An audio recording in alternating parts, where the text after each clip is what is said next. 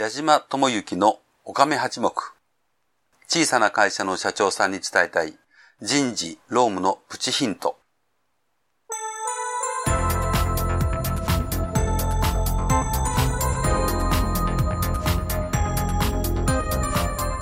矢島智之のおかめ八目。小さな会社の社長さんに伝えたい人事労務のプチヒントは、中小企業の社長さんに会社を良くするヒントをお伝えしたいという思いでお届けする番組です。中小企業の社長さんにとって人事労務ほど難しい問題はありません。そんな難しい人事労務について、労務担当の経験が豊富な社会保険労務士、矢島智之が、会社の外にいるからこそ見える意外な解決策や経営者が気づかない見方をお伝えしていきます。皆さんこんにちは。社会保険労務士の矢島でございます。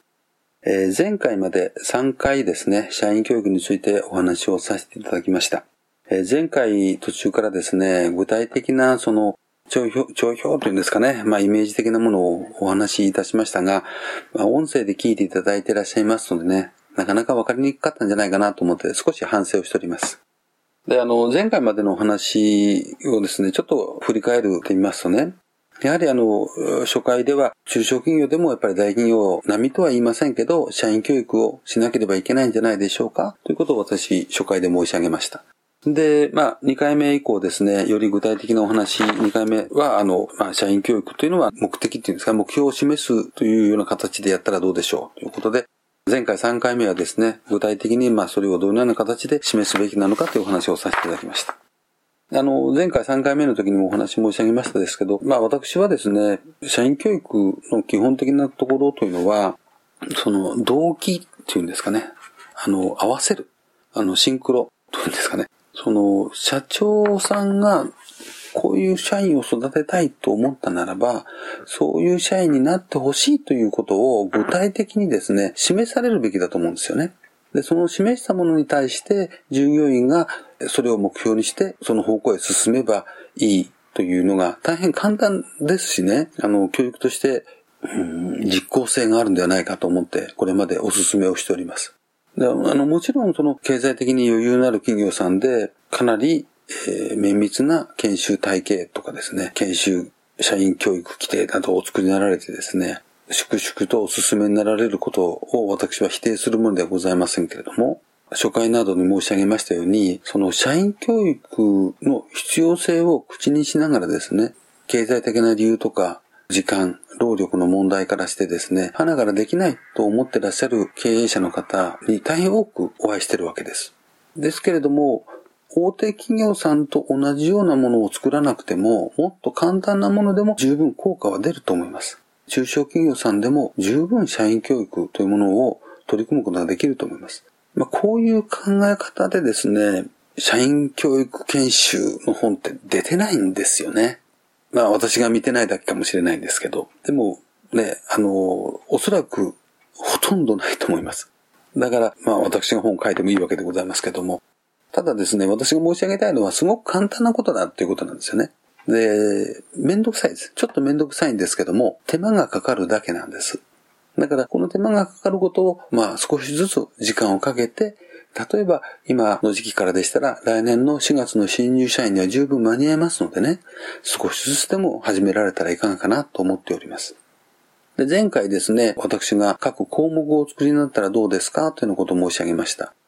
まあ、どうでしょうね。30項目か40項目。もちろんもっと多くても結構です。あの、こういう風になってほしい、あれをやってほしいというような項目がもしありましたらね、たくさん入れていただいていいわけでございますけども。あまり多いとですね、作るのに時間がかかってしまいますので、20とか30くらいの項目を各、うん、なんていうんですかね、分野別っていうんですか、に、ちょっとピックアップして拾い出されたらどうでしょうね。例えば、組織の中で仕事をしていただくわけですから、その、職場の仲間の方たちとの協調性っていうのは当然守ってほしいですよね。持っていてほしいですよね。例えば、職場の皆さんと調和して仕事ができる。ちょっと中途半端なね、あの、えー、抽象的な表現ございますので、あまりいい例ではなかったかもしれませんけどね。例えば、チームワークを乱すような勝手な行動とか言動とか、そういうことはしない、などという項目がですね、ありますとね、しなければいいわけで、しない、丸。ということは、そういうことはしてほしくないと経営者の方は思っていらっしゃいますし、例えば従業員の方も、あ、こういうことはしてはいけないよなと。当たり前じゃないか。こんなことは僕はしないよと。丸と。まあ、これ一つ、これ教育ですよね。立派な教育だと思うんですよね。例えば、熱意とかね、積極性などという項目で、まあ、前回人事効果と合わせてようなお話をさせていただきましたけども、例えば、その人にね、与えられた仕事を責任を持って最後までやり抜くことができる、などという項目がありますとね、丸と。一生懸命仕事をやって、えー、責任を持ってやりますということですね。まあ、こんなのはちょっと抽象的な言葉なので、例として良くないかもしれませんね。例えば、あの、先ほどの協調性とかですね、まあ、挨拶の項目などで、えー、職場の仲間、お客様など、自分から明るく声かけをすることができる。まあ、こういうことですね。例えば、経営者の方は積極的に声を出してほしい。えー、お客様にもこちら側からいらっしゃいませとかですね。いかがですか？とかってそういう声をかけてほしいなと思ってらっしゃって、それをそういうふうにしなさいよというあの言葉をかけるのももちろん教育だと思いますけど、そういう項目ね、先ほど申し上げましたような項目をお作りになられまして、これができているかできていないかというような話になりますとね、あの、従業員の方は、あ、これをやらなければいけないんだなという形でチェックしていくわけでございます。こういう形の教育ですよね。経営者の方が願ってらっしゃる部分と、従業員が何をやらなければいけないのかと思う部分が重なるような形で教育をされる。もちろんその、それ以上のですね、高いレベルの教育ももちろんお考えいただいてやっていただくことはいいと思いますけれども、まずそういう、なんていうんですかね、初めの一歩になるような教育にまず取り組まれてみる。で、これですね、どう皆様方が評価されるかわからないんですが、私のこれまでの経験っていうんですかね。私もこういう仕事、うん、30年近くやってるんですけども、結構ね、面白いくらい効果は出るんです。で、こんなもので出るのとおっしゃられるかもしれませんけど、こんなものだから出るとお考えください。まあ、ぜひ一度ですね、ご検討されますことをお勧めさせていただきます。ちょっと今回ですね、少し話が足踏みしてしまいましたけども、え前回までの3回のちょっと、えー、反省っていうんですかね、えー、振り返りを含めての回答させていただきました。お聞きいただきましてありがとうございました。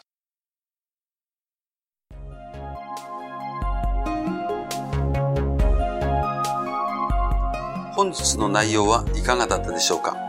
よかったというお褒めの言葉は好きですが、ちょっと違うんじゃないの？というご意見も大歓迎。人事労務に100点の答えはありませんから。